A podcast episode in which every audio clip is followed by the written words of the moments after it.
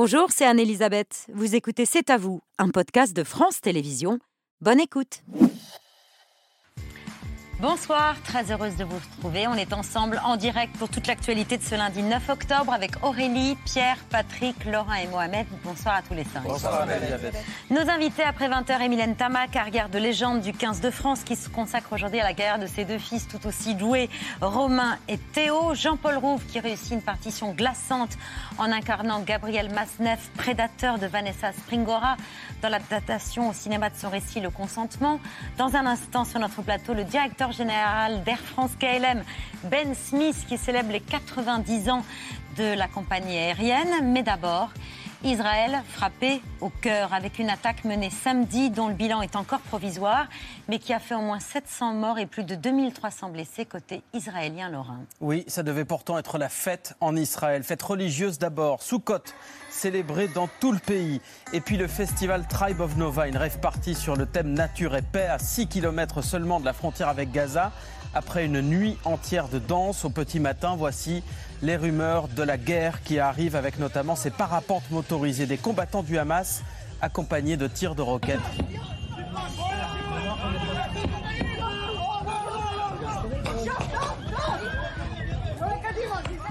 La suite, c'est un massacre du Hamas. 260 morts rien que dans ce festival. Certains sont décapités, d'autres abattus.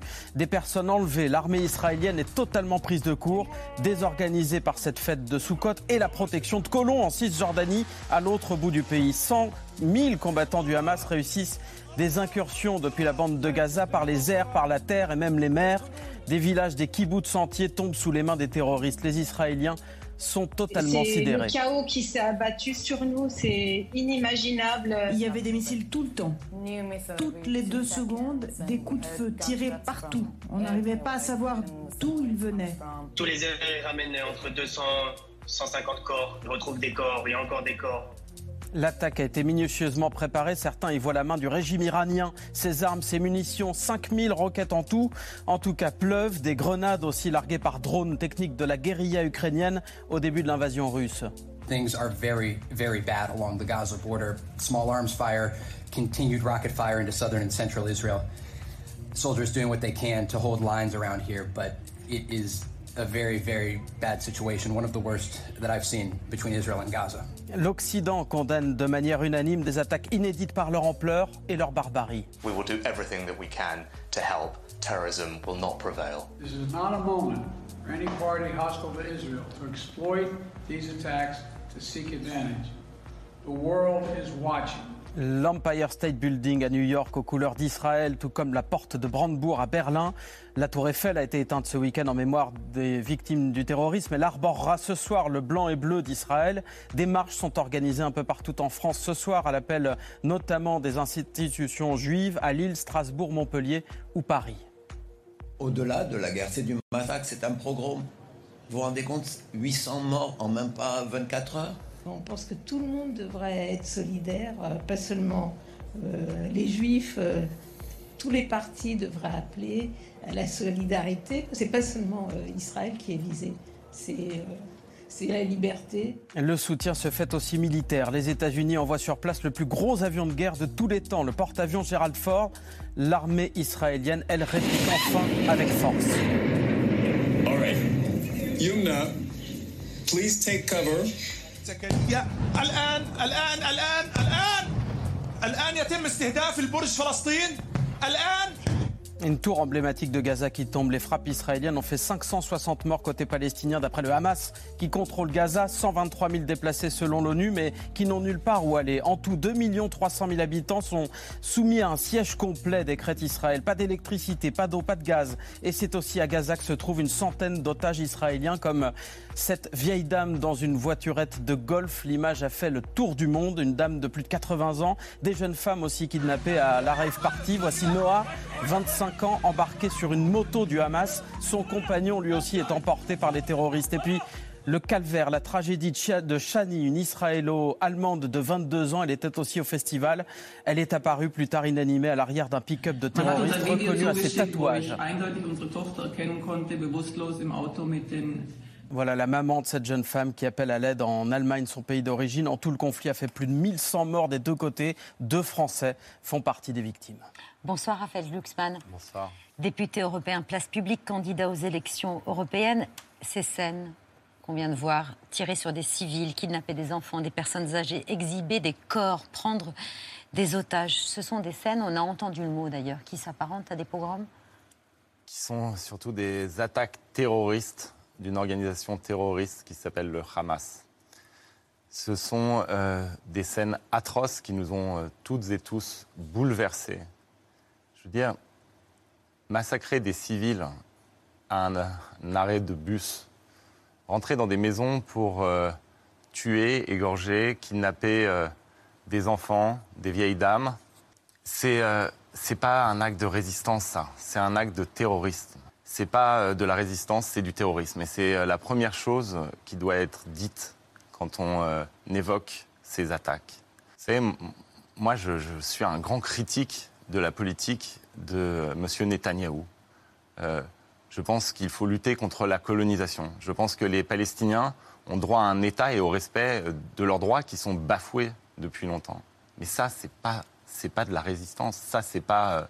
Il n'y a aucune cause faut être hyper clair. Il n'y a aucune cause qui légitime cette horreur qui s'est abattue sur euh, des civils.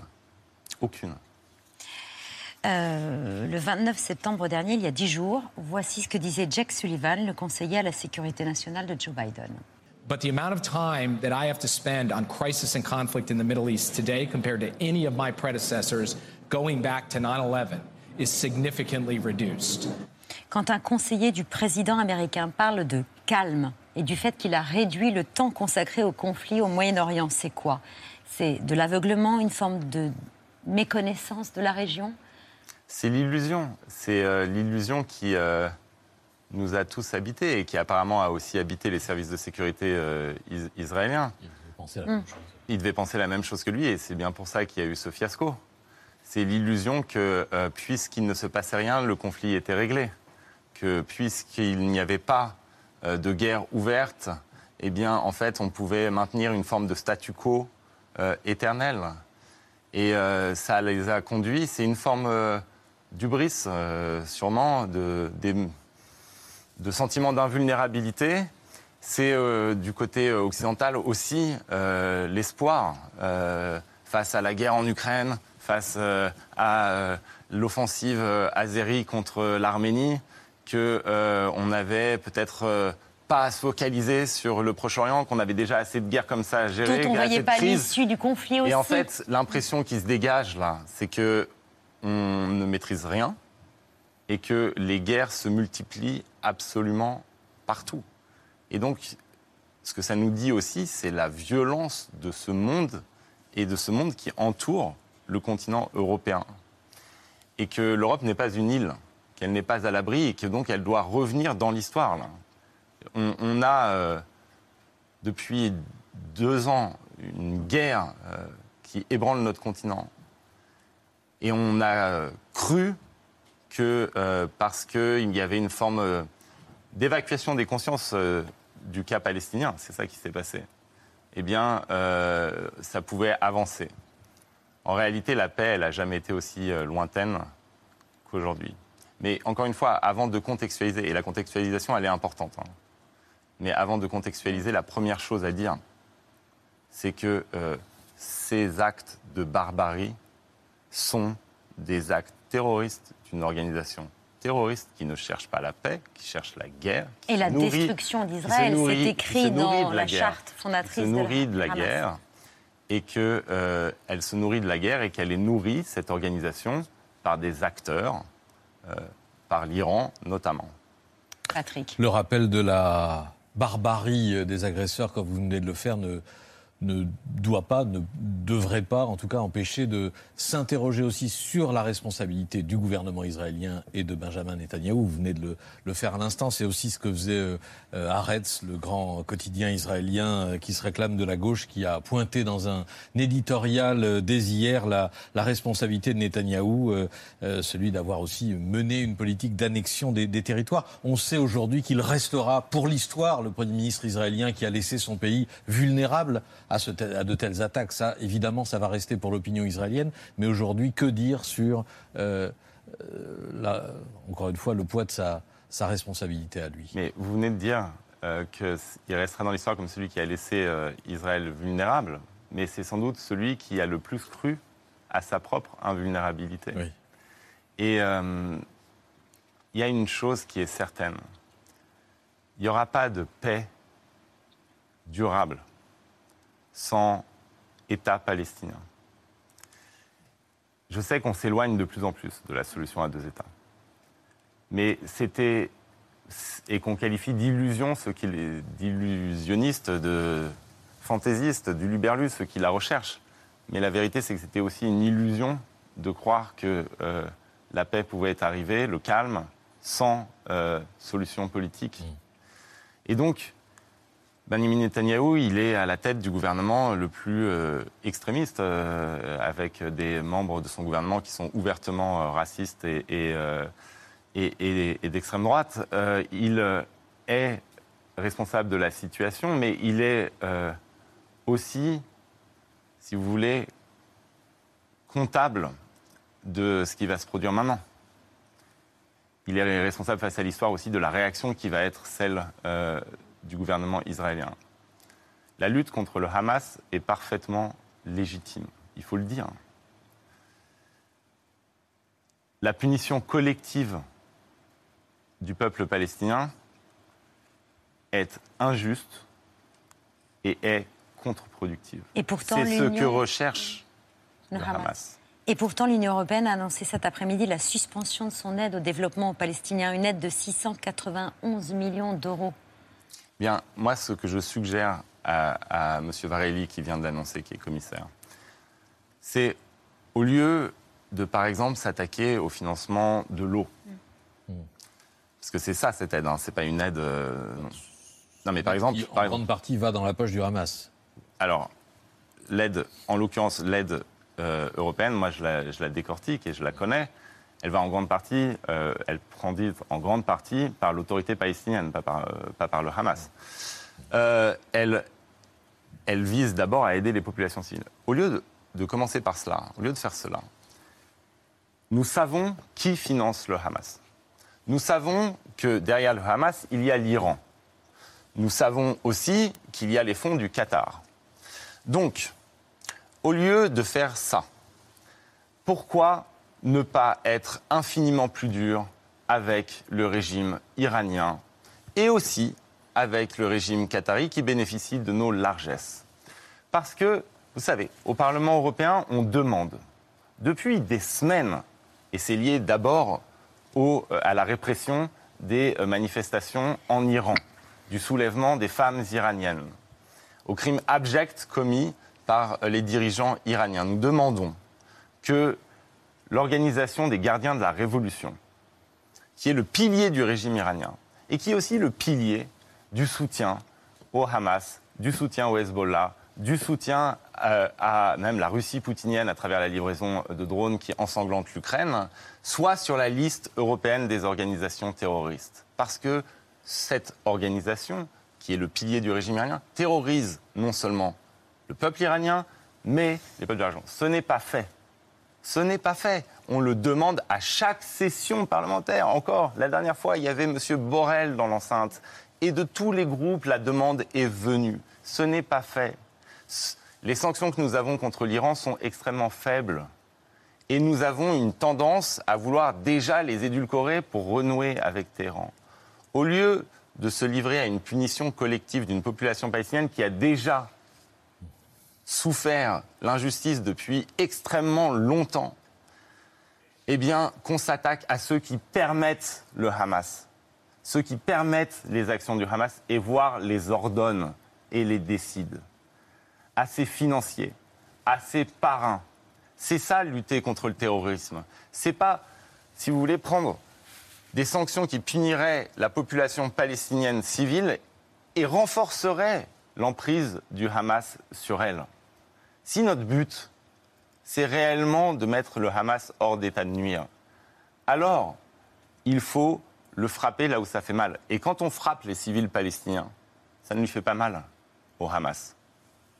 Il y a aussi les réactions en France. Dès samedi, les députés de la France insoumise ont évoqué dans un communiqué une offensive armée de forces palestiniennes menée, je cite, dans un contexte d'intensification de la politique d'occupation israélienne. Certains sont même allés plus loin, par exemple Louis Boyard, qui dénonce la colonisation et les exactions en Palestine. Ce matin, sur France 2, Manuel Bompard, le coordinateur de la France insoumise, est revenu sur ses propos les actes qui ont été commis sont, de manière très claire, en droit international, des actes qui s'apparentent à des crimes de guerre. Mhm. Et donc moi, je condamne bien évidemment les crimes de guerre. Pour qu'on soit bien clair, vous parlez des crimes je Je parle des actes qui sont euh, commis par le Hamas, qui concernent euh, et qui consistent notamment en des prises d'otages qui sont euh, mhm. contraires aux conventions internationales. et je condamne bien évidemment ces crimes de guerre, tout comme je condamne d'autres crimes de guerre, qui sont les crimes de guerre qui sont commis par l'État israélien à l'égard des Palestiniens depuis maintenant des années. Je vous adjure de comprendre que la position qui doit être la position de la France doit être une position qui ne peut pas être alignée sur la position du gouvernement de l'extrême droite euh, israélienne, qui va se traduire par encore plus de morts, encore plus de souffrances. Et euh, hier, la Première ministre Elisabeth Borne a pointé les ambiguïtés révoltantes des insoumis, dont l'antisionisme affiché est selon elle une façon de masquer une forme d'antisémitisme. C'est sa déclaration hier. Est-ce que vous êtes d'accord avec elle quand vous entendez les explications de Manuel Bompard?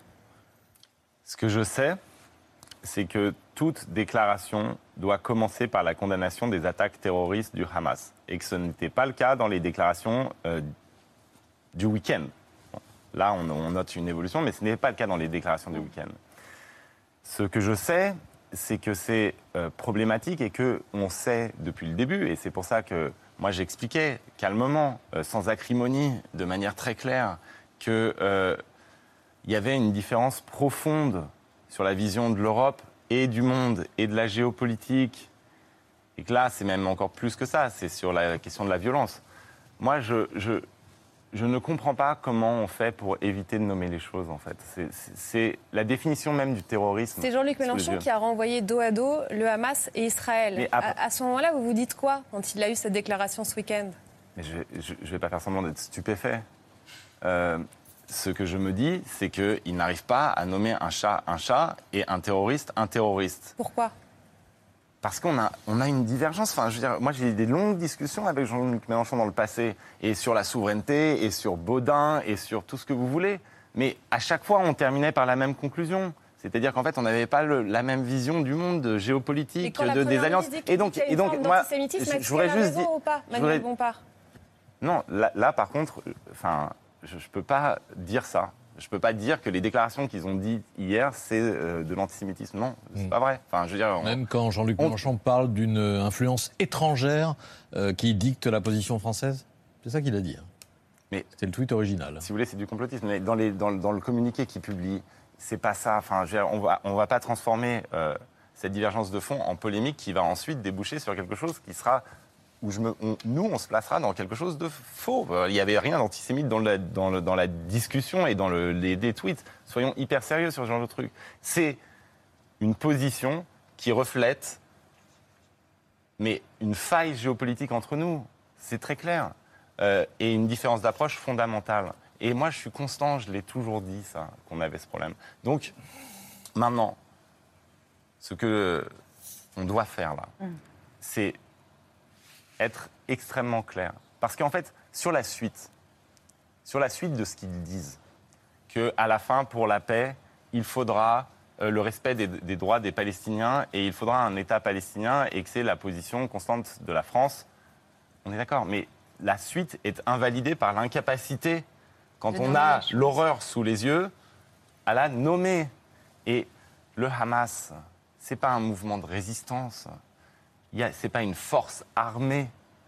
C'est depuis 2003, selon l'Union européenne, une organisation terroriste qui fait d'ailleurs vivre les Palestiniens eux-mêmes dans une forme de terreur. Donc, précisément si on est attaché à la cause palestinienne, précisément si on veut, si on veut aboutir à l'émergence d'un État palestinien et qu'on veut mettre fin à la colonisation et qu'on veut mettre la lumière sur la légitimité de la cause palestinienne. On doit commencer par dire que le Hamas ne représente pas la cause palestinienne, que ce type de comportement, de crime, ne peut pas être le représentant de la, cause palestinienne. Et c'est ce qu'ils n'ont pas fait. Cette faille géopolitique, on va la retrouver durant la campagne pour les européennes, il y a des chances, euh, dans laquelle vous décidez de vous lancer pour le 9 juin prochain. Hier, vous avez tenu un meeting à Paris. Audrey Payas et Salomé Delattre y étaient.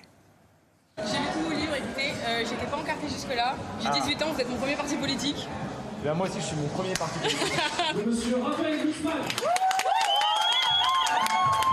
Raphaël Guzman, c'est quelque chose, c'est les Ouïghours, c'est. Euh, j'ai l'impression qu'il carte pour les générations futures, une forme de, de, de politique abordable. Il est assez euh, terre à terre, proche de ses électeurs. Et c'est ça que j'aime bien, il ne fait pas superficiel. Je trouve qu'il pratique la politique sans avoir l'intention de pratiquer la politique. C'est pas le l'enjeu. L'enjeu. Il faut vraiment avoir un débat sur le fond de l'Europe et pas faire de cette campagne des européennes une espèce de répétition des présidentielles. Je serai euh, pour une union avec euh, les Verts et avec euh, les socialistes. En revanche, avec LFI, on n'a pas la même vision de l'Europe. Pour moi, la clé, c'est le rassemblement à tout prix. Il n'y a pas de gauche irréconciliable, je pense. Donc vous lui dites quoi, Raphaël Glucksmann? Vous lui dites euh, parler avec les autres et essayer de vous unir Essayez, ouais, faites le maximum. Pour cette campagne euh, pour les européennes, vous êtes prêt à faire cavalier seul, place publique, ou vous souhaitez une alliance avec le Parti socialiste? Moi, je pense que l'alliance avec le Parti socialiste, c'est euh, naturel. Ça fait quatre ans qu'on travaille ensemble au Parlement européen. On a fait ce pari en 2019. Ça s'est concrétisé par des combats communs au Parlement européen. À aucun moment on s'est pris, euh, euh, si vous voulez, dans des divisions sur des votes clés. On a une vision commune et donc ça va, euh, à mon avis, se produire. Mais nous, on veut lancer une dynamique très tôt. Pourquoi?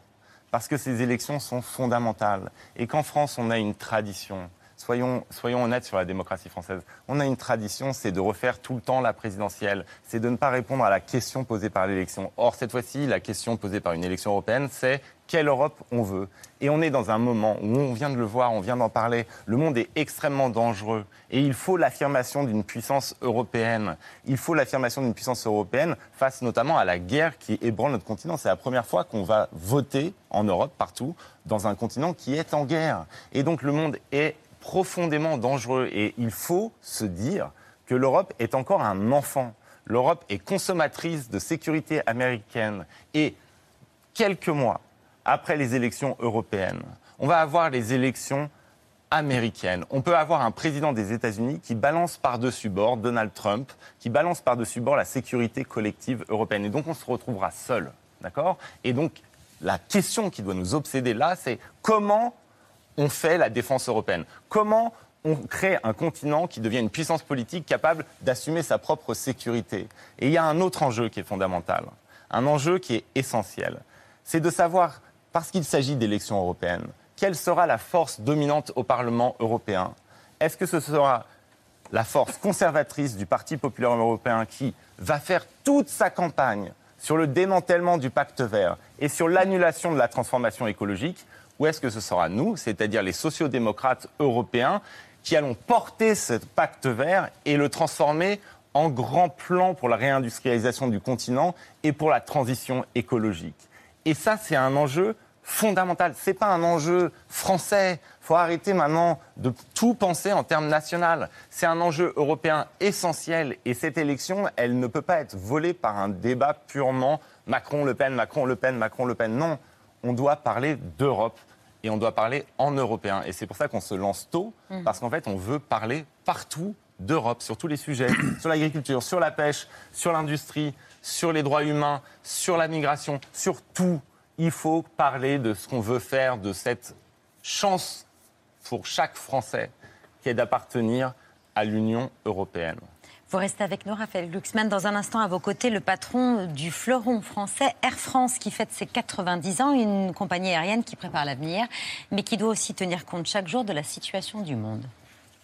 Les compagnies Air France et, Transavia ont annoncé hier soir suspendre jusqu'à nouvel ordre euh, tous les vols en provenance et à destination de Tel Aviv, rappelant que la priorité absolue était la sécurité euh, des passagers, mais également des membres de euh, l'équipage. Et donc, les rares compagnies qui ont encore maintenu leur vol, eh bien, elles ne peuvent pas accueillir tout le monde. Et qu'une envie, c'est de rentrer qu'une envie de rentrer pour, pour être avec vos proches, c'est ça? Oui, c'est ça, exact. J'ai ma vie là-bas, je suis mon mari là-bas, ma vie là-bas. Ce n'est pas facile de rentrer en Israël.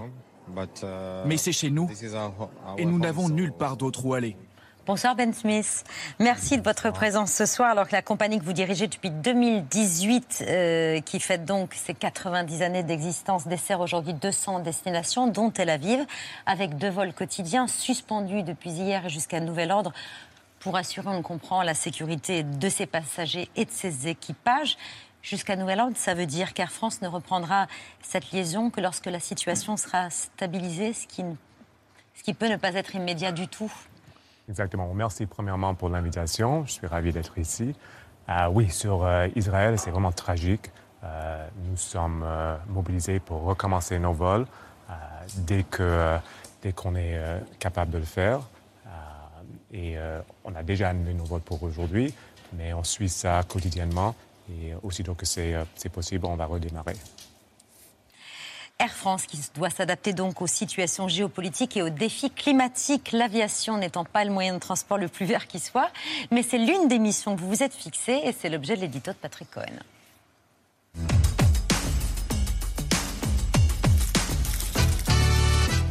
Dans votre édito, Patrick, le défi de l'avion oui, les avions ne sont plus ce qu'ils étaient. Les compagnies qui portaient jadis de grands rêves de voyage et de découverte sont devenues, à tort ou à raison, des symboles de pollution déraisonnable et parfois de honte. C'est la Suède, le pays de Greta Thunberg qui a inventé ce mot Flixcam, qui n'est pas une étagère à, monter soi-même, mais littéralement la honte de prendre l'avion. Phénomène d'ailleurs très relatif. Le transport aérien mondial table cette année sur 4,3 milliards de passagers, pas très loin du record de 2019, ce qui veut dire que la page du Covid est définitivement tournée et que le, le trafic devrait reprendre sa, croissance. Mais l'avion pointé du doigt pour son impact sur le climat, c'est à tort ou à raison? L'aviation civile mondiale contribue à peu près à 3% des émissions de CO2, sans compter la condensation, les fameuses traînées blanches laissées par les avions dont on ne sait pas encore bien mesurer l'impact. Alors on peut considérer que 3 ou 4%, euh, c'est pas grand-chose, que c'est moins que le numérique, argument souvent euh, entendu, mais la différence c'est que tout le monde est connecté, tandis que l'avion est réservé euh, à une élite, environ 10% de la population mondiale, et plus encore aux 1% de ceux qui voyagent le plus, responsables de la moitié des émissions de l'aviation. Et l'aviation écolo Alors, l'avion écolo Alors, l'avion écolo, ça n'existe pas. Et l'idée qu'on puisse euh, euh, faire voler des avions euh, à l'électricité ou à l'hydrogène dans 10, 15 ou 20 ans demeure dans l'état euh, de la recherche et de la science euh, euh, très spéculative. Non, dans l'immédiat, la décarbonation du secteur passe par des avions plus économes ou moins polluants, ce qui est déjà engagé. En 30 ans, la consommation en carburant calculée par passager kilomètre a été divisée par deux. Le problème, c'est que dans l'intervalle, le trafic a été multiplié par plus de 4 et donc les émissions totales du secteur aérien ont doublé. Pour les faire baisser, les compagnies misent désormais sur des carburants alternatifs. Des carburants verts issus de sources non fossiles Voilà, ils sont communément appelés les SAF, Sustainable Aviation Fuels, carburant d'aviation durable, destiné à remplacer une partie du kérosène. Il y a deux ans, un premier Airbus d'Air France décollait pour Montréal avec dans son réservoir 16% euh, d'huile de friture, enfin de, avec un substitut de, de kérosène issu d'huile usagée. Il a fallu collecter les huiles usagées de la restauration rapide les traiter à l'hydrogène pour les rendre plus résistantes. Et voici le résultat. La biomolécule. Que nous avons mélangé avec du carburant traditionnel. Type kérosène. Type kérosène, pour donner ce euh, nouveau carburant. Depuis, Air France KLM a signé avec Total Energy un accord pour lui en fournir 800 000 tonnes par an. Le problème, c'est que pour l'instant, la France euh, n'en produit pas beaucoup. Total Energy inaugurera qu'en 2025 sa bioraffinerie de, de Grand Puy en Seine-et-Marne qui sera dédiée au SAF. Aujourd'hui, 4 à 8 fois plus cher que le kérosène fossile, alors que la filière est beaucoup plus développée aux États-Unis et le SAF y est moins cher. Les SAF émettent moins de CO2 que le kérosène? Non, en vol, c'est la même quantité, mais l'empreinte carbone de ces huiles produites à partir de plantes qui ont absorbé du CO2 durant leur croissance est déduite du CO2 brûlé en vol, ce qui relativise quand même les, réductions réelles de CO2 que les compagnies estiment à 70 ou 80% Et l'Union européenne a défini une feuille de route pour les compagnies. Oui, tous les vols au départ de l'Union européenne seront obligés d'incorporer au moins 2% de SAF dans leur réservoir dès 2025. Ensuite, cette proportion augmentera tous les 5 ans, 6% en 2030, 20% en 2035, 42% en 2045. Est-ce que c'est tenable? Est-ce que c'est raisonnable? Non, pas vraiment. Celui qui le dit n'est pas n'importe qui, vous allez le reconnaître, vous le connaissez forcément, c'est le patron de Boeing. Because we won't be able to get there. So our job as an industry is to try to build these tools. You're welcome to use ours and just begin to educate policymakers on pace. David Calhoun, le patron de Boeing, qui pense, il l'a redit depuis, que les carburants durables ne seront jamais compétitifs face au kérosène fossile, et donc qui laisse entendre que l'avion écolo est un mirage. Ben Smith, je sais que vous êtes tenté de répondre en anglais au patron de Boeing parce que l'anglais est votre langue maternelle, mais vous vous êtes mis au français depuis que vous dirigez Air France, qui n'avait jamais connu depuis sa création un patron non français. Merci de répondre à nos questions en français que vous maîtrisez formidablement bien. L'avion écolo est un mirage? C'est une. Trop gentil. Mon français n'est pas euh, au niveau. Non, c'est pas c'est pas une, euh, miracle. Je pense que un oui. Mirage? Mirage. Euh, non. Aujourd'hui, on a trois leviers pour décarboniser notre industrie. Bien sûr, il y a les avions, la technologie. Donc, M. Calhoun, c'est le chef de Boeing et Guillaume Faury de Airbus. Euh, déjà la technologie qui est disponible aujourd'hui euh, déjà euh, consomme, est capable de consommer 50% moins de pétrole. Et ça a été fait dans une période assez courte. Donc pour être dans une position pour, pour consommer 100% moins, 100% avec du sable, c'est possible. Et deux autres leviers, leviers, bien sûr, on a, on a la baisse d'activité déjà, je pense qu'il n'y a pas beaucoup de personnes qui sont au courant qu'on a déjà supprimé tous les vols où il y a une alternative réelle. Donc, euh, Paris-Bordeaux, Paris-Bruxelles, Paris-Nantes, il n'y a plus de départ euh, depuis Orly. Oui, Orly-Lyon, euh, Orly-Nantes, Orly-Bordeaux. Et dans l'Hexagone, on a déjà supprimé 50% de nos vols. Donc c'est assez important. Mais sur le SAF, aujourd'hui ici en France, il y a seulement un seul filière. et ça, c'est quelque chose que vraiment on pousse. Euh, le président a déjà pris un engagement euh, d'avancer sur ça. Donc, c'est, euh, je pense que la technologie est là. Il faut juste qu'on bouge. Il y a une seule usine ici en France. Il y a 16, par exemple, en Allemagne. Zéro émission nette en 2050, vraiment, ce n'est pas une mission impossible? Non, je ne crois pas. Si, si on regarde l'histoire de l'aviation, et bien sûr ici en France, la France a une histoire incroyable. Air France, on vient de célébrer notre 90e euh, anniversaire. On a vu, vu tous. Euh, dans le Jet Age, il y avait le Caravelle, le 747, le Concorde. Personne n'a imaginé que le Concorde euh, serait possible. un avion de chasse avec 100 passagers qui pourrait traverser l'Atlantique deux fois la vitesse du son en 3h30 minutes le fait que, ça a été euh, capable d'être mis en place, on dit OK, une, euh, euh, un avion vert, une industrie décarbonée, moi je suis absolument convaincu qu'on va arriver. Et déjà nous, Air France, on a pris un engagement beaucoup plus élevé de qu'est-ce qui est demandé par l'Europe.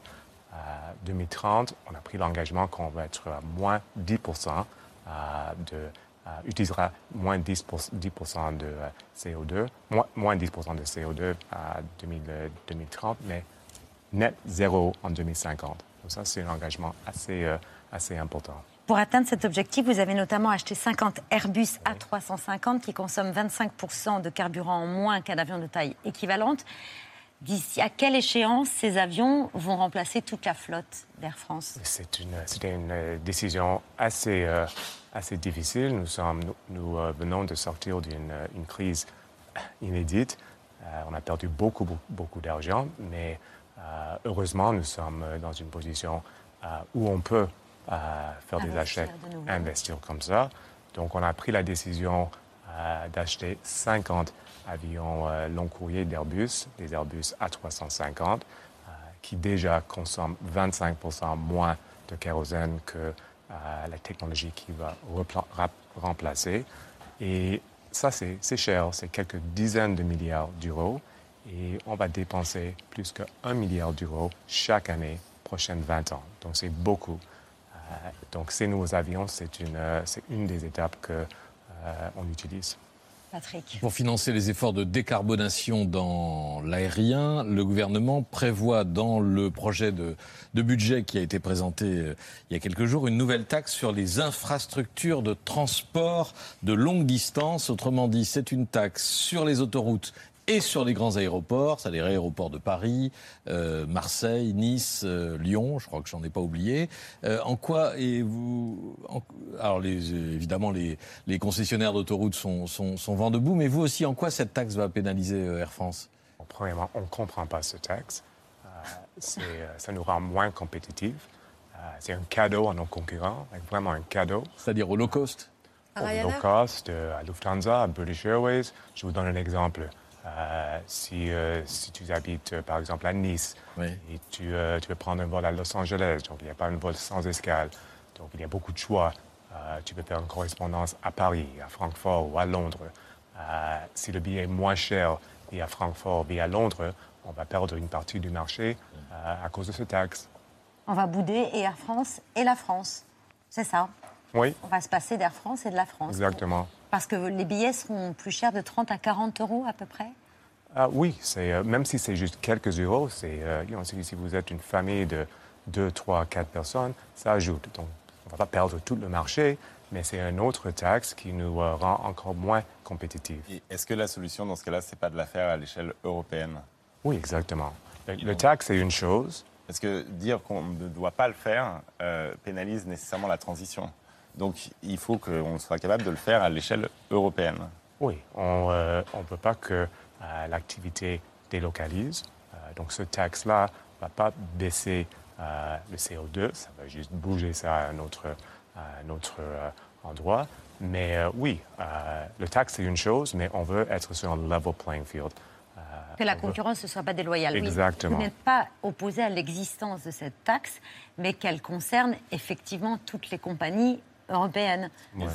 C'est tout, tout l'enjeu de la transition écologique. Et c'est pour ça qu'il faut la faire à l'échelle européenne. Et c'est pour ça qu'on a besoin de l'Union européenne. Parce qu'en fait, le marché européen est tellement puissant qu'en fait, et pas simplement sur l'aviation, en règle générale, si les normes et les taxes sont décidées à l'échelle européenne, eh bien, on a la capacité, si vous voulez, de mener cette transition sans jouer sur une compétition interne. Et c'est pour ça que j'essaye toujours de répéter, l'Union européenne, c'est le vecteur, si on change les politiques qui sont menées à l'échelle européenne, mais ça c'est du rapport de force politique, mm. c'est le vecteur de la transformation euh, écologique et de la reprise en main de notre destin. Mais vous avez l'intention de faire bouger le gouvernement sur cette taxe? Parce que vous dites qu'en règle générale, le gouvernement, l'État français, ne fait pas que des cadeaux à Air France, non, qui est pourtant un bon élève. Oui, je pense que c'est nécessaire. Nous sommes, euh, euh, nous sommes totalement engagés. être une bonne élève, on n'a pas de choix et nous sommes fiers. mais ce taxe-là, pour nous, euh, c'est un vrai cadeau pour euh, les, autres sociétés. Je ne pense pas que ça s'était guidé quand, euh, quand ce taxe était imaginé. Après 10 milliards de pertes pendant la crise du Covid, les comptes d'Air France donc, sont repassés dans le vert. vous annoncez la perspective de 2000 nouvelles embauches, notamment des mécaniciens. Vous ne pouviez pas rêver mieux pour fêter les 90 ans de la compagnie, qui n'avait connu, je le disais, jusqu'à vous, que des patrons français. Vous êtes canadien. La marque Air France vous est pourtant rêvé et la difficulté du dialogue social ne vous a pas effrayé. Je crois qu'il y a 17 syndicats au sein d'Air France et vous aviez en tête, comme beaucoup de patrons, l'image euh, de la chemise arrachée d'un cadre d'Air France lors d'une manifestation contre un projet de restructuration. Le dialogue social ne vous a pas effrayé? Non, quand j'ai euh, reçu euh, un appel pour m'expliquer qu'il y avait cette opportunité, je pensais que c'était une blague, euh, d'avoir une opportunité quand, euh, quand tu n'es pas français. Ce n'est pas quelque chose euh, que mes collègues ont, ont croit c'est absolument possible. Mais la marque, la marque Air France, c'est une marque merveilleuse, c'est une marque que j'ai suivie toute ma carrière. Et c'était clair qu'il y avait la possibilité de créer une société aérienne beaucoup mieux et au niveau peut-être même le meilleur. Meilleure compagnie au monde? Oui, ça c'est meilleure compagnie aérienne au monde. Ça c'est vraiment notre but. Et avec les collègues, même à l'extérieur de la France, c'était clair que les, les salariés d'Air France possèdent un niveau de savoir-faire, de professionnalisme, d'expérience euh, et, cette fierté qu'on voit chaque jour, donc pour un étranger, pour dire, OK, on a ça pour travailler avec. Ce n'est pas quelque chose qu'on peut acheter. On a le numéro marché euh, de touristique euh, au monde. On a cette savoir-faire. Tout ça, on met ça ensemble. Une marque formidable. Pourquoi pas? Et non, moi, je suis, très heureux que j'ai pris cette décision. Pas de regret du tout. Et vous avez même euh, décroché trois Oscars de l'aérien, les Skytrax comme on dit, euh, pour votre meilleur salon euh, de première classe au monde, ainsi que la meilleure offre gastronomique et la meilleure restauration au salon de première classe, un souci du service qui ne date pas d'hier. Mesdames, Messieurs, bonjour. Le commandant Andréani et son équipage sont heureux de vous accueillir à bord du château de Kerjan, Boeing 328B, qui relie Paris à Los Angeles sans escale. À bord, la vie s'organise. À quelques 36 000 pieds, à plus de 10 000 mètres d'altitude, on s'apprête à sacrifier à une tradition bien établie.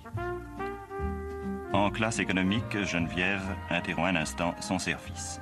Servi 86 déjeuners chauds à midi. Et vous allez recommencer tout à l'heure Nous allons resservir un dîner froid avec en effet encore 86 passagers. Il paraît que vous, allez, que vous goûtez même le chocolat chaud. Je ne sais pas si c'est une légende ou pas. Pourquoi est-ce si important pour vous de viser l'excellence? Euh, Nous sommes une, euh, une société euh, service client. Donc chaque, chaque étape de le chemin d'un client, c'est important. donc je, pense, je pense pour moi personnellement... de tous les clients, même ceux qui sont en classe éco Tous. je ne pense pas que je suis le seul. Mais si on veut construire une une compagnie champion du monde, c'est absolument nécessaire. Mais on a, j'ai des collègues qui sont incroyables. Euh, qu'est-ce qu'on a vécu les dernières années? C'était une vraie démonstration de qu'est-ce qui était capable. Les 90 ans, euh, c'était officiellement il y a deux jours, le 7 octobre 1933. Naissait donc Air France avec une cérémonie officielle au Bourget en présence du ministre de l'Air, Pierre Cotte. 90 ans qui ont été célébrés avec la création de cinq robes par le couturier de l'opéra, le costumier de l'opéra de Paris, Xavier Ron. Cinq robes pour représenter cinq points forts de la compagnie la technologie, la mode, les fameuses affiches emblématiques, la gastronomie et le design. Des, robes qu'on peut d'ailleurs, euh, qui sont exposées jusqu'à demain aux Galeries Lafayette. Vous avez bloqué sur votre agenda, Ben Smith, la date du centenaire? C'est déjà dans votre agenda? Bon, c'est 10 ans ici, donc c'est assez, euh, assez, assez, facile. Mais euh, euh, j'ai oublié quelque chose de très important. Notre, notre hippocampe. Oui. Ça, c'est notre vrai logo, logo l'original mhm. de 90 ans. Et on a ça partout dans notre entreprise. Et moi, j'apporte ça avec vraiment de fierté. C'est vraiment un logo unique. Je l'adore. Merci beaucoup, Ben Smith, directeur général d'Air France KLM d'être venu nous parler de, de ce fleuron euh, national. Vous restez avec nous pour évoquer le reste de l'actualité? Bien sûr. C'est l'heure de la story de Mohamed Bouabsi.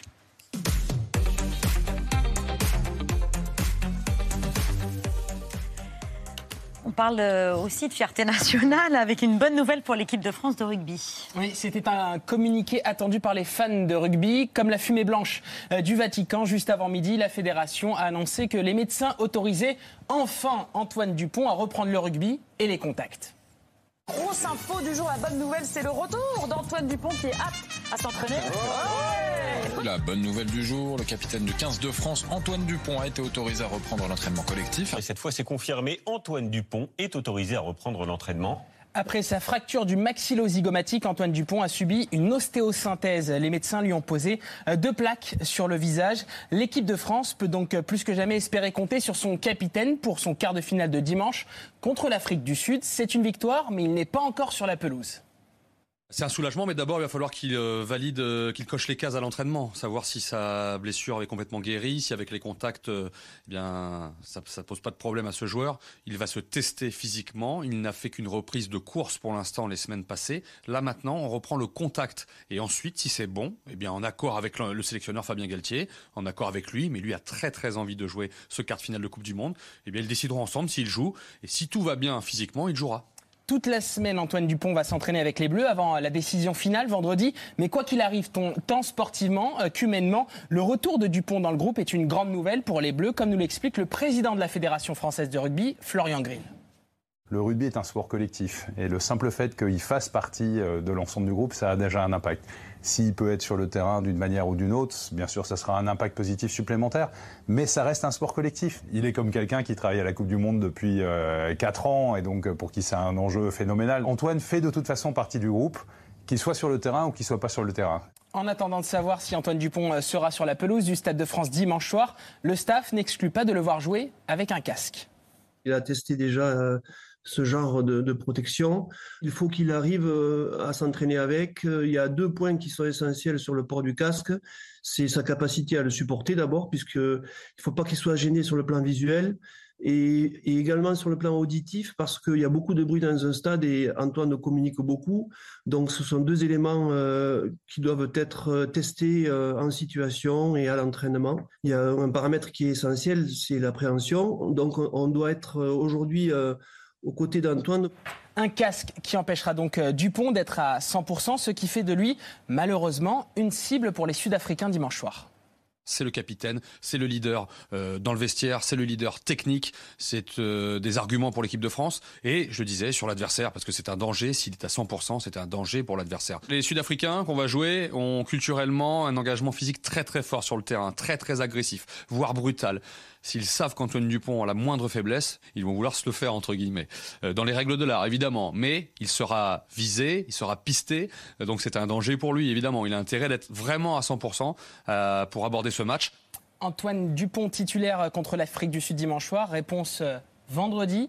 Mais petite indiscrétion, il faisait partie de l'équipe des titulaires cet après-midi lors des entraînements de l'équipe de France à huis clos. Merci pour cette info, Mohamed. C'est l'heure du 5 sur 5 de Laurent Sénéchal.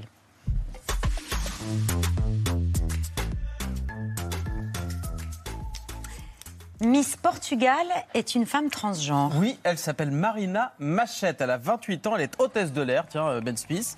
Elle est effectivement née garçon et aujourd'hui c'est euh, une femme, Miss Portugal tout simplement. As a trans woman, I've been through many obstacles along the way. But fortunately, and especially with my family, love proved to be stronger than ignorance. Fortunately, this is a big issue we are seeing in our society lately.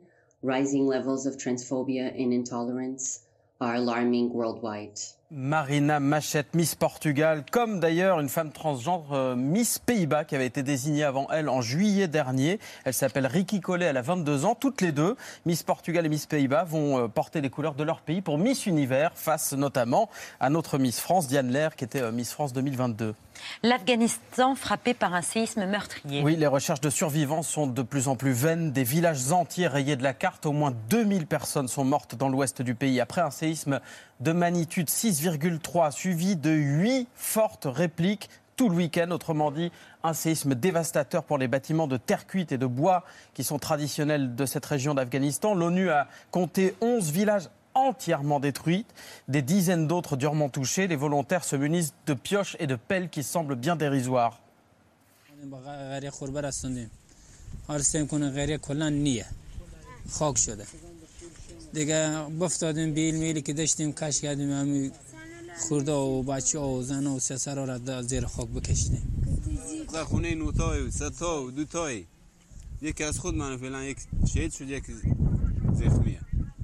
Ve iç yasam ölümlüyken, amor şeyde ölümlü çantaya. Zeyfem ölümlü çantaya. C'est une crise qui s'ajoute aux autres crises, se désole l'ONG Save the Children, surtout que les talibans au pouvoir ont interdit aux femmes de travailler pour l'ONU ou les ONG. C'est ça qui complique encore plus l'évaluation des besoins. Euh, Raphaël Glucksmann, il y a eu déjà ces derniers mois le Maroc ou la Libye touchés aussi par des catastrophes naturelles. En Afghanistan, ce qui est encore pire euh, quelque part, c'est que l'aide internationale n'arrive même pas sur place. Il n'y a plus d'aide internationale en Afghanistan c'est euh, une série de calamités sans fin. Nous, on a beaucoup travaillé au Parlement européen sur euh, les femmes afghanes, sur comment on fait pour continuer à les soutenir euh, sous l'oppression des talibans, pour aussi accueillir les résistantes qui ont fui Hmm. le régime oppressif des talibans. Mais c'est un puits sans fond. Et L'abandon de l'Afghanistan, on va continuer à le payer pendant extrêmement, extrêmement longtemps. Et là, c'est une calamité de plus pour ce peuple qui, qui s'enfonce dans une euh, forme de gouffre et Mm. de trou noir.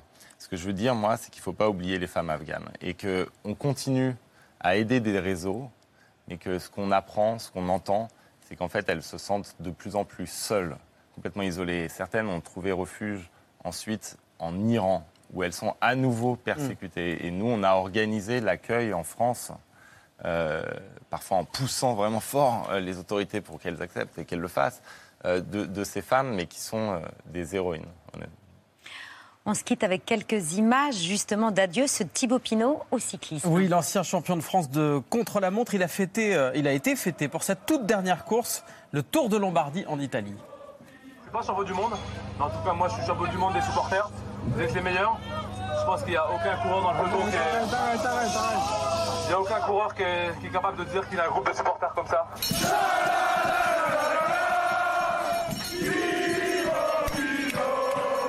Thibaut Pinot, champion du monde des supporters, ben justement, il a eu droit à un cadeau euh, des Italiens, des organisateurs de cette course. C'est pour Thibaut. Waouh, thank you. Coucou Thibaut. Regarde la belle petite chèvre là que, que les Italiens t'ont offert, petite Victoria. J'espère qu'elle t'apportera beaucoup de chance. Salut, Thibaut. C'est la famille Pinot qui célèbre la petite Victoria. C'est pas parce que c'est une chèvre qu'il a eu droit à une chèvre, Ah bah oui. c'est parce qu'il est un grand défenseur de la cause animale, sensible à la souffrance animale. Il est engagé contre l'élevage intensif et contre la corrida notamment. Merci Lorrain, merci Raphaël Glucksmann, député européen, candidat donc aux élections européennes. La grande confrontation, je rappelle votre ouvrage Comment Poutine fait la guerre à notre démocratie, c'est toujours disponible aux éditions Alary. Merci beaucoup. Ben Smith d'être venu en direct sur le plateau de C'est à vous, nous parler de la compagnie que vous dirigez depuis 2018. Dans un instant, Jean-Paul Rouve, Émile Tamac, L'œil de Pierre, Le Vu, les rats d'auteur, les actualités de Bertrand. On est ensemble en direct jusqu'à 21h. À tout de suite, on vous attend. Merci d'avoir écouté ce podcast de France Télévisions. Pour ne rien rater de C'est à vous en audio, vous pouvez vous abonner à tous nos podcasts sur votre plateforme d'écoute favorite dans la rubrique C'est à vous et en vidéo, le replay bien sûr, c'est sur France.tv. À très vite.